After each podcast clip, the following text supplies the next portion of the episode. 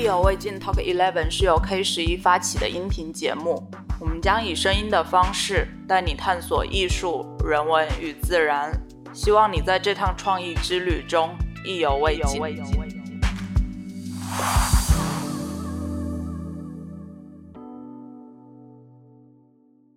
Hello，大家好，欢迎收听意犹未尽 Talk Eleven，我是黄 Kony。上一期节目中，我们和艺术叨叨主播 Moni 一起聊了一下 K 十一的最新展览《轻盈与存在》，也预告了在展览期间，上海 K 十一将携手播客厂牌 Jasper，在九月的四个周末举行四场线下的文化沙龙。今天这一集播客就是对第一次文化沙龙的一个回顾。这场文化沙龙是由忽左忽右的主播陈彦良老师和艺术折叠节目的主播朱宇杰老师共同来呈现，主题是疫情时代的艺术生活。更多与这次线下沙龙相关的信息，我们会放在 show note 里面。话不多说，以下就一起来听一下他们都聊了什么吧。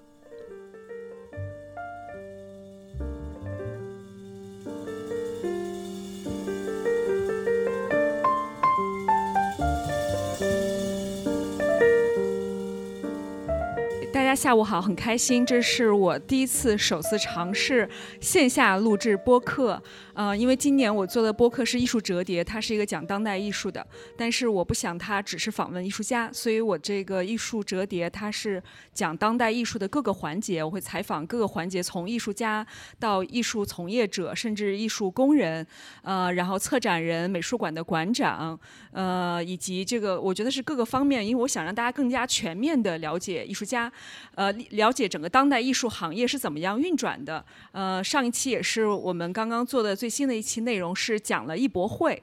然后我自己觉得特别有意思的是，我每我每一期的那个评论我都会去看，很多人一看到我讲艺术的商业就特别的愤怒，他不能接受你们在这个讲这么阳春白雪的艺术话题，你们竟然讲钱，他就很生气。然后，但我一直觉得，特别是通过跟周大为的那次对谈。我觉得其实艺整个艺术能够繁荣，跟很多不同的艺术工作者，特别是一些艺术市场里面的人和他们的一些这种资本的推动有很大的关系。比如说，我们今天这次看的展览在 K 幺幺，这个是非常的嗯区别于传统的美术馆、博物馆的一种业态，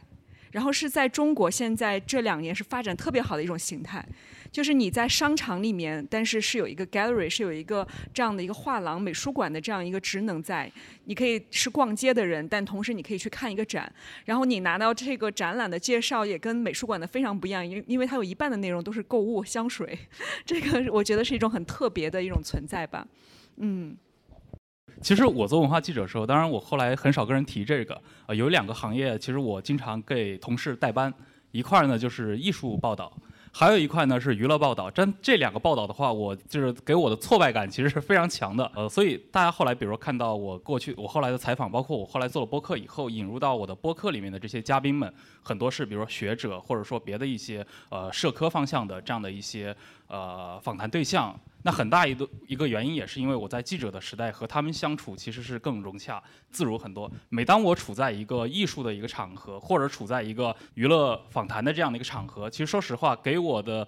感觉是我其实很难融入进去。所以我其实挺好奇那种，比如说像你的话，你过去比如在媒体里面，你能够，当然你你你你在巴莎，我记得你做专题总监的时候，其实也传过非常多的这些艺术圈的一些大咖来。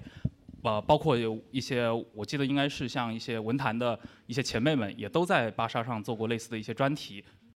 那我们今天也刚刚也看过了，呃，盐田千春和徐道霍两位老师这一次双联展的这个作品。当然，我是完全的门外汉啊，我还挺想听听祝宇杰对这两个作品，你我也很想听听你的感受，因为我特别想知道，就是陈彦良第一次去走进这个盐田千春的这个展览，还有。徐道霍就是的展览，就是你的那个最直接的感受是什么？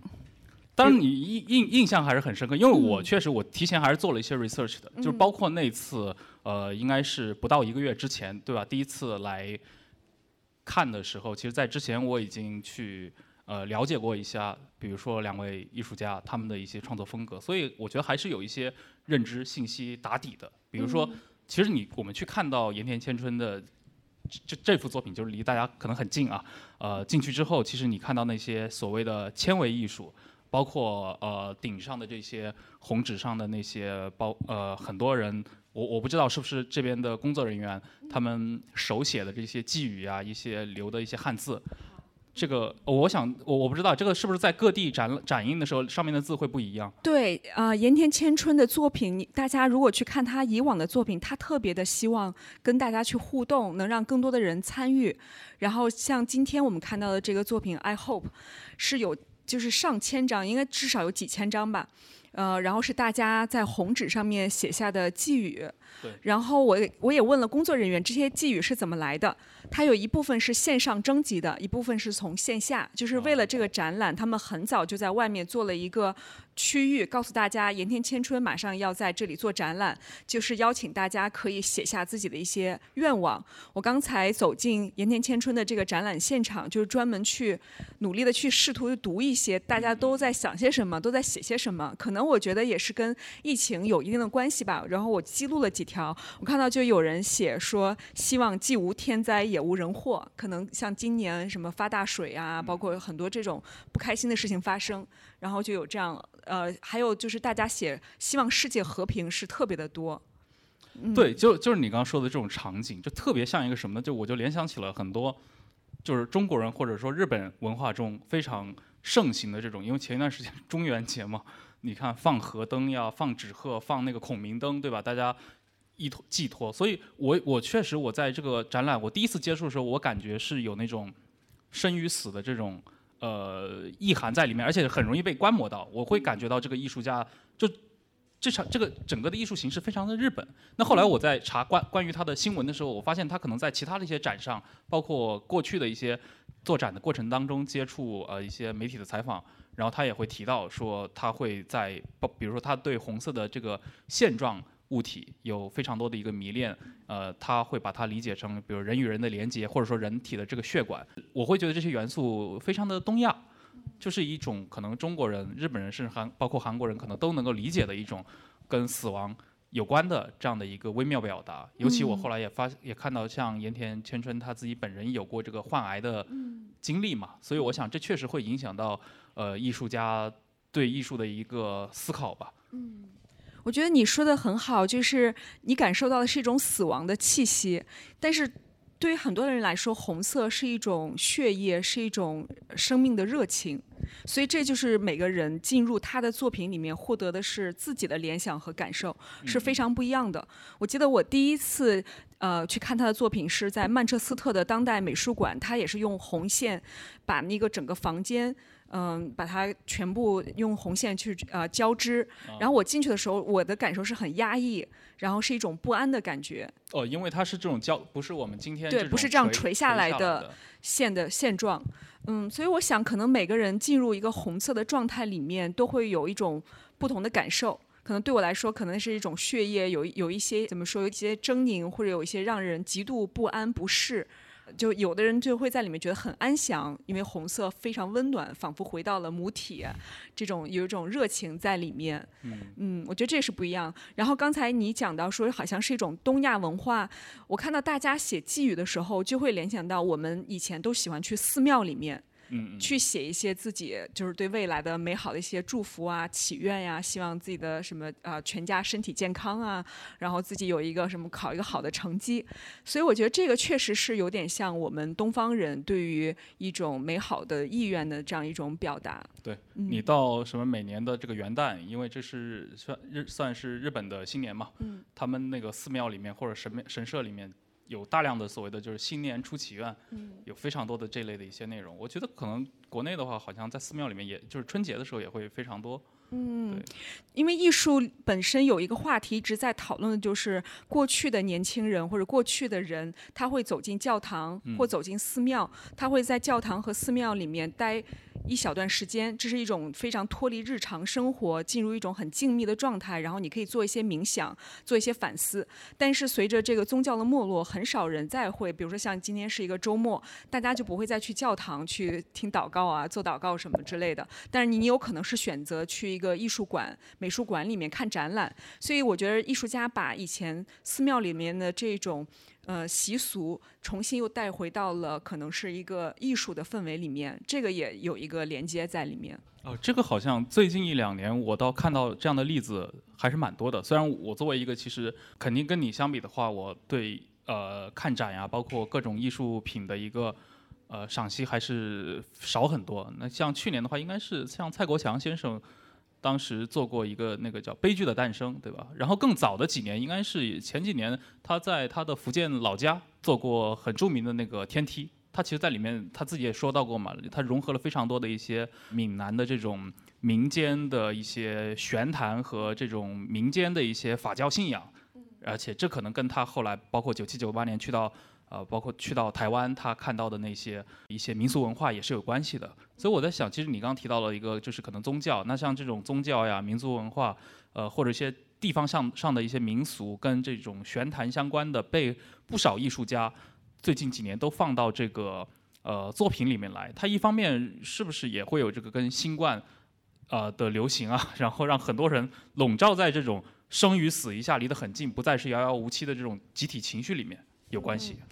我们现在看的这两个展览，就是呃盐田千春和徐道霍，他们两个其实都算是自传体式的艺术家，就是他们的所有的作品在不同的阶段都在反映个人的一些经历。现在当然这两年因为是新冠肆虐，所以呃我们看到的今天这个 I Hope 这个装置，它也是在他的柏林的工作室，就是在 Lockdown 的期间，他去把它创作出来的。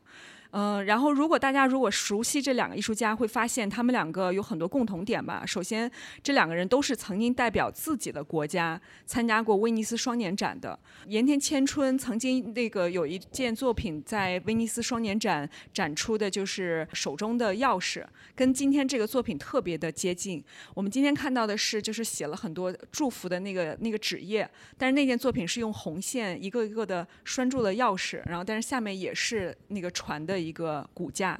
嗯，我看到那件作品的时候，我会也会联想到我的个人经验，就是上小学的时候，小的时候去学校，父母都会把家里的钥匙给到你嘛，你要自己去上学放学，然后有的时候就会用那个毛线绳或者绳子，大家会把那个钥匙系下来挂在自己的脖子上，就好像每个人都属于一把钥匙，每个人都有一个自己的家，就是那种感觉。我看到那个作品的时候，会想到会想到自己的记忆。这也是艺术，就是在启发我们不断的去回忆你过往。然后，当然他的每件作品也是跟自己的经历有关。嗯，我觉得像今天这个作品，因为有船，船是经常他会使用的一个意象。然后船，大家就会觉得好像有一种做梦的感觉，不知道要飘向哪里。我看到船的时候，我都会想起就是《了不起盖茨比》里面有一句特别著名的话，就是我们奋力向前如逆水行舟，但是会一次次的把我们带回原处。我又觉得很无助，就是虽然好像船是漂流的，好像是做梦的，会无限可能，但是又觉得是那种奋力的，然后逆流，然后会让我们觉得人与人之间很孤独。它那个线有的时候我也觉得其实是好像在说我们人与人之间其实是很孤独的，但是还好会有一些千丝万缕的联系把我们汇聚在一起。嗯，哎，那关于徐道货呢？徐道霍，我记得，呃，就是我觉得徐道霍的故事也很有意思。首先，他们两个都是以前学传统艺术的。徐道霍是叫传统艺术。徐道霍是出生于一九六二年的首尔，他的父亲是非常有名的一个这个传统的画家，就是水墨画家，呃，徐世玉。所以他其实是就是名副其实的一二代。嗯，他自己是在。就是韩国已经完成了本科和硕士教育，但是呢，他想就是走进更大的一个这种艺术的一个舞台，那他就选择了去美国留学。他先是去了罗德岛，罗德岛是特别棒的一个艺术设计院校，在那儿学了雕塑，然后又去呃哈佛读了雕塑的硕士。所以他的学生时代是非常的漫长，他好像十几年一直在学校里面读书，然后也是在不断的尝试，就是要踢开这个过去父亲对自己的影响。他从这种传统的绘画，把它放弃了，从二维转向三维，开始做雕塑、做装置。然后也是自己是每一段时期的作品跟自己的生活有很大的关联。比如说他刚到美国的时候，作为一个异乡人，他就开始想这个家和自己的关系。他曾经还有过一段在韩国就是当兵的经历，那个时候他就把那个在军队里的那个狗牌儿，然后做成了雕塑。这个都是跟自己的印记有关。然后后来他第一件和家有关的作品是做了自己首尔的家。那个是用一个青色，也是用纱质，就是纤维。我们说中国人好像是管那个叫涤纶，呃，做了一个非常轻柔的青色的这样一个首尔传统的建筑的家。那件作品是把它吊到了空中，观众是要走进那个空间，呃，整个作品是在你的头顶，会让我想起就是比如说我们中国传统艺术里面会画的那个华盖。啊，嗯，就是你会觉得是有一个东西罩在你的头顶上面，但它又是可以空气流动的时候会可以随风的去。嗯，摇摆啊，移动，非常的柔美。青色呢，又是在韩国文化里面代表的是青天的意思。你会觉得那个是他对家的一个感受。像我们可能也是过去在呃，比如说英国生活，或者是我们也不是上海人，我们也算是异乡人。你也会不断的去想，就是家对我到底意味着什么？家在哪里？我觉得可能他做这样的作品，就是也是对自己不断的去思考。我这样一个嗯外省人，我一个韩国人到了。美国，我这样一个身份，然后对自己意味着是什么？对，我觉得好像徐道货这些内容里面，他的这个韩国性突出的就相当的明显，包括他对一些，就在我看来可能更像家具啊，或者说这呃一些这种传统的这个韩式的呃这样的一些木质结构的一些应用啊，就是他好像格外强调这些。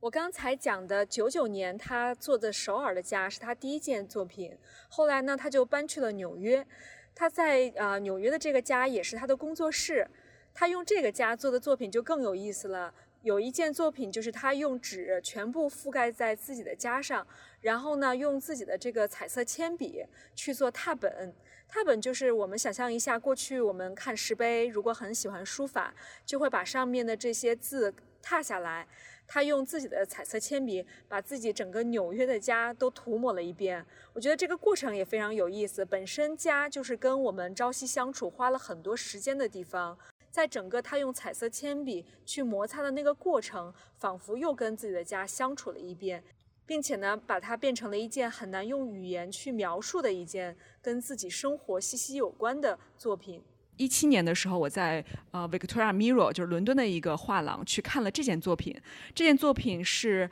不同的颜色，所以它有点像一个时光隧道。你会一直走，你会看到不同的房间，每个房间都是用不同的颜色，而且都是这种马卡龙色，好看的绿色、粉色、黄色。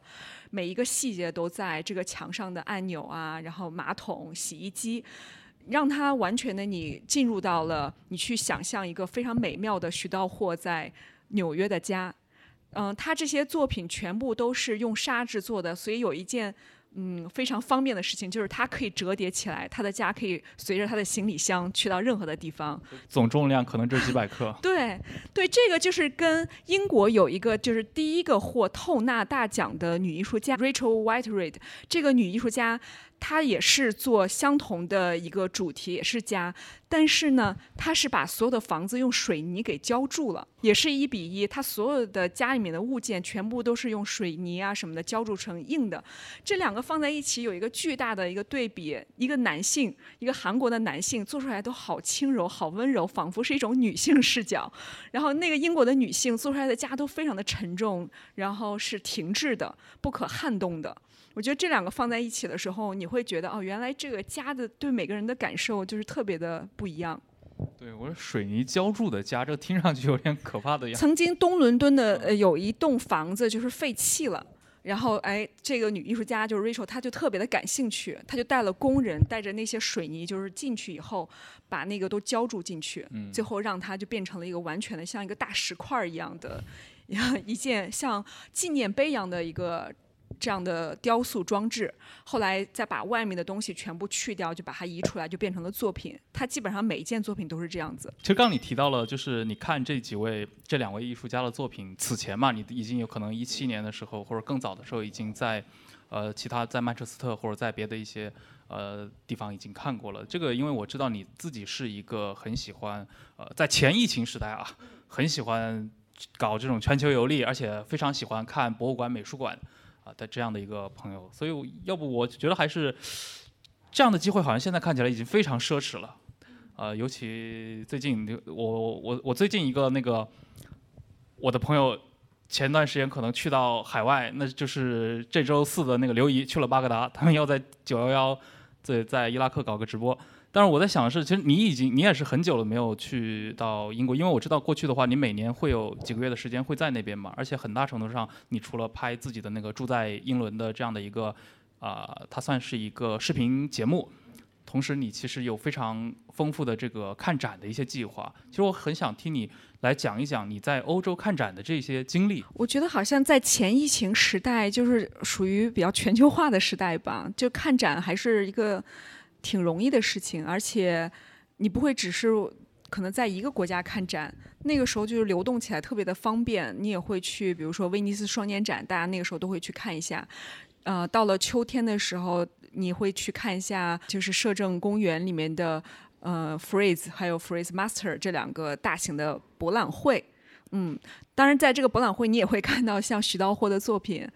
像博览会，因为是可以艺术品是可以出售嘛，那个时候我会在博览会现场，真的是可以，也可以看到很多亚洲的藏家。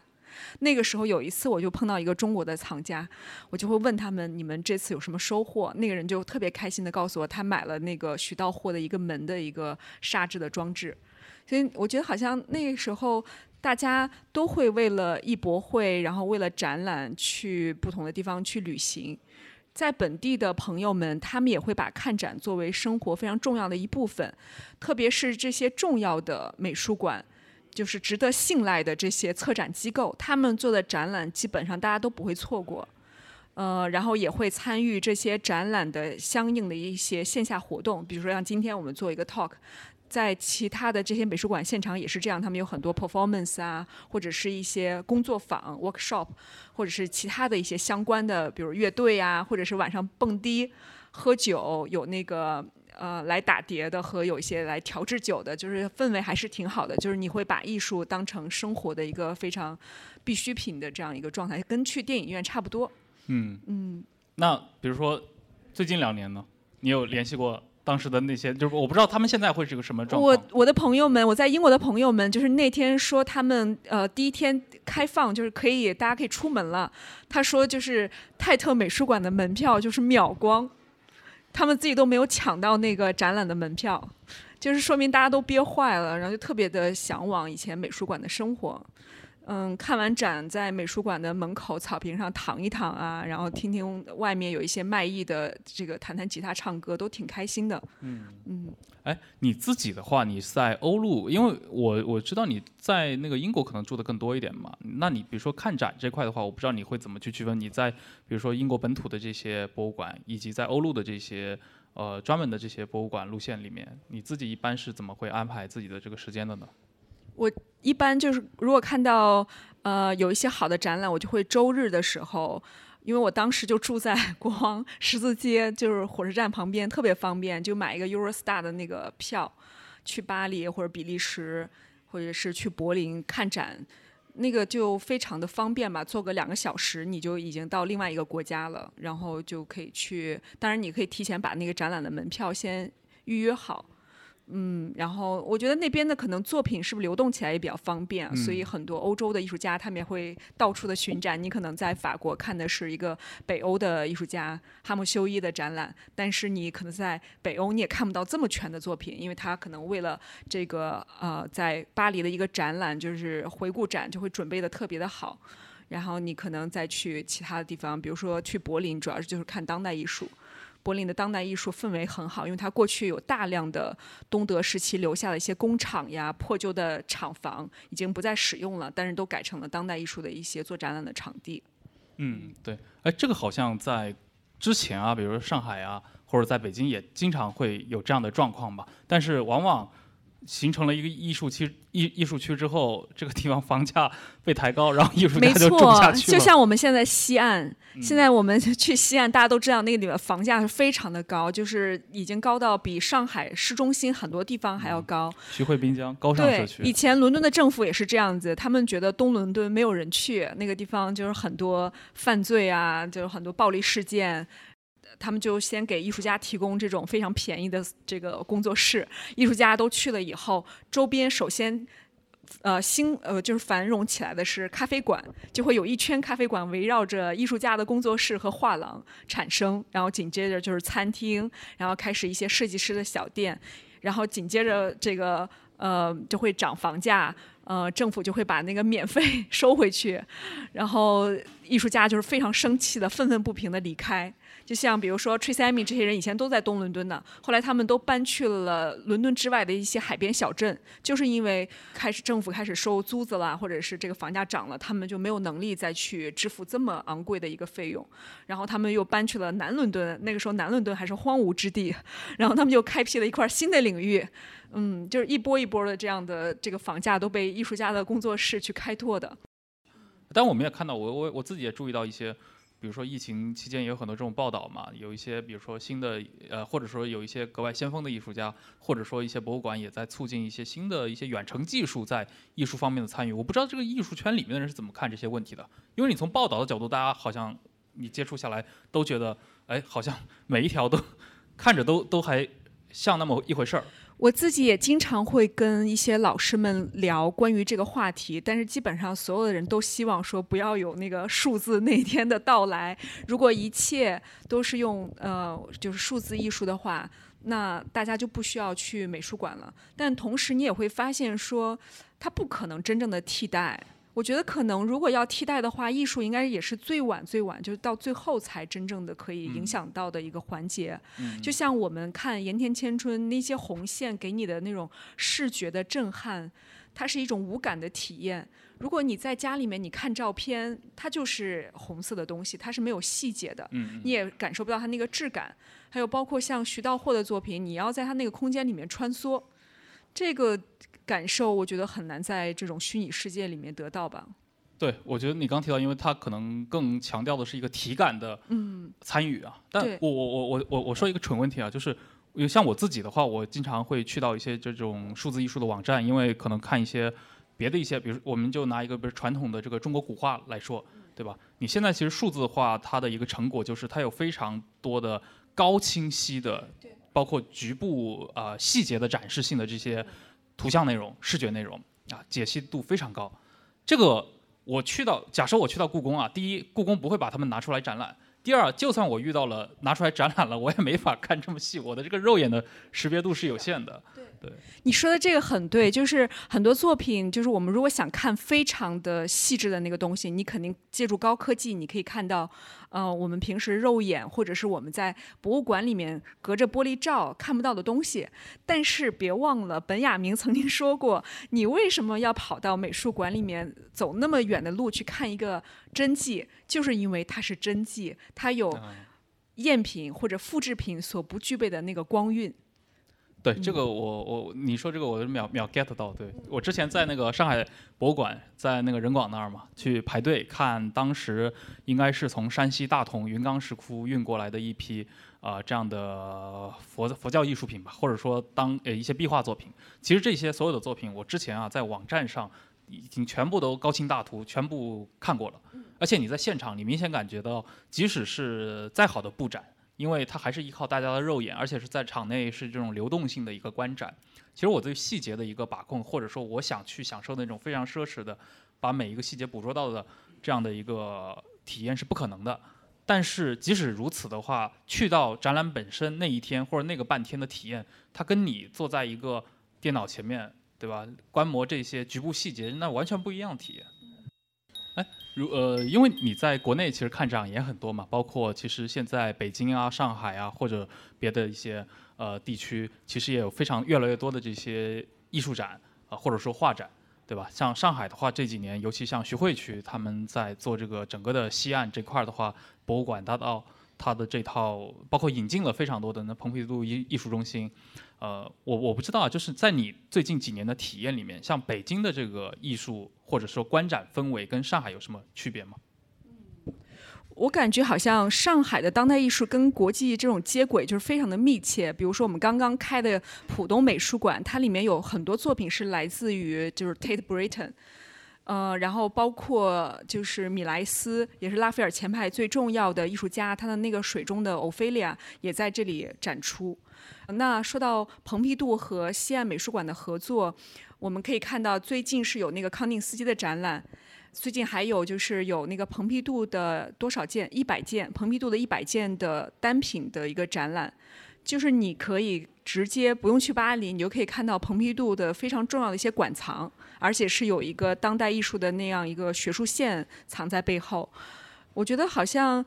嗯，上海跟嗯国际的这些美术馆的合作非常的紧密。当然，这些国际机构他们要求非常的高。我也问了这些美术馆的工作人员，他们都会用这个远程的这样一个视频，一点一点的去调控这里要怎么放。他们就非常的在意这些细节，尽量的让中国的观众能够感受到在蓬皮杜观展的那种效果。好，那还也非常感谢那个朱宇杰老师今天抽出时间，嗯，对对对，然后和我们一起来共同度过了这两个小时的时光，也感谢各位的参与。